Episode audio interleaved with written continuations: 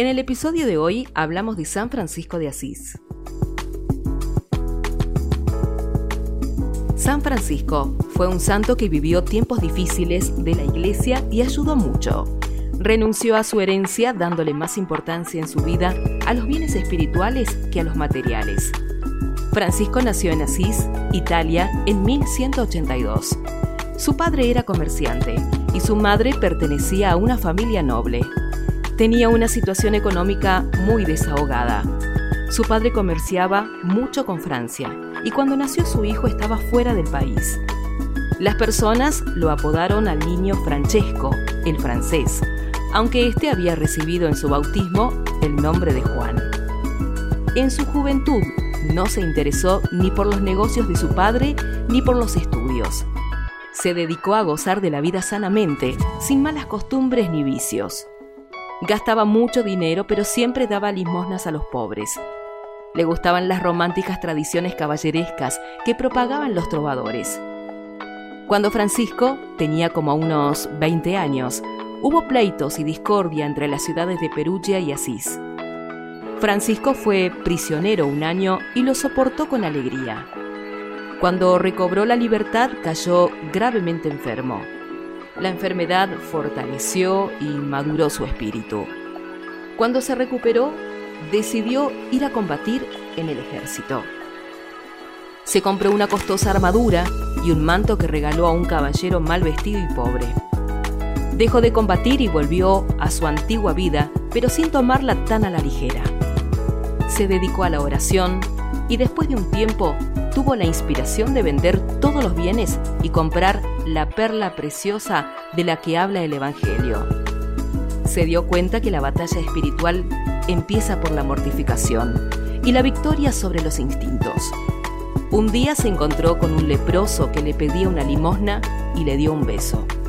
Visitaba y servía a los enfermos en los hospitales Siempre regalaba a los pobres sus vestidos o el dinero que llevaba. Un día, una imagen de Jesucristo crucificado le habló y le pidió que reparara su iglesia que estaba en ruinas. Decidió ir y vender su caballo y unas ropas de la tienda de su padre para tener dinero para arreglar la iglesia de San Damián. Llegó ahí y le ofreció al padre su dinero y le pidió permiso para quedarse a vivir con él.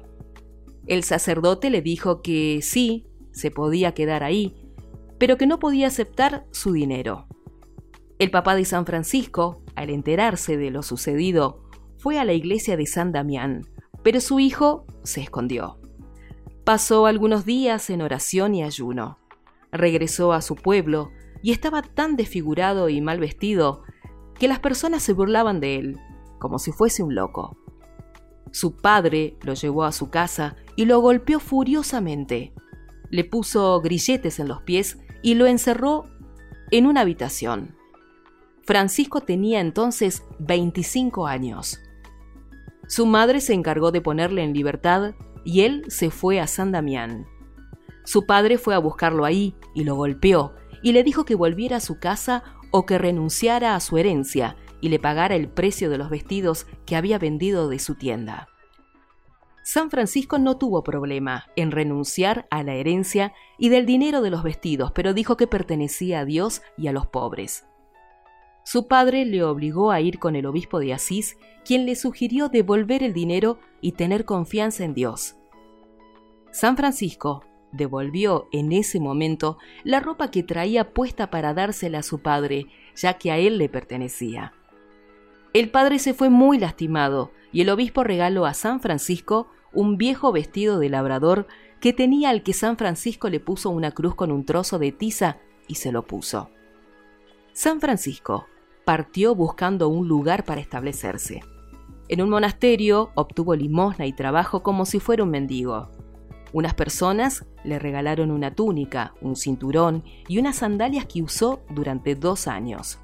Luego regresó a San Damián y fue a Asís para pedir limosna para reparar la iglesia. Ahí soportó las burlas y el desprecio. Una vez hechas las reparaciones de San Damián, hizo lo mismo con la antigua iglesia de San Pedro. Después se trasladó a una capillita llamada Porciúncula de los benedictinos, que estaba en una llanura cerca de Asís. Era un sitio muy tranquilo que le gustó mucho a San Francisco. Al oír las palabras del Evangelio, no lleven oro, ni dos túnicas, ni sandalias, ni báculo, regaló sus sandalias, su báculo y su cinturón y se quedó solamente con la túnica sujetada con un cordón. Comenzó a hablar a sus oyentes acerca de la penitencia. Sus palabras llegaron a los corazones de sus oyentes. Al saludar a alguien, le decía, La paz del Señor sea contigo.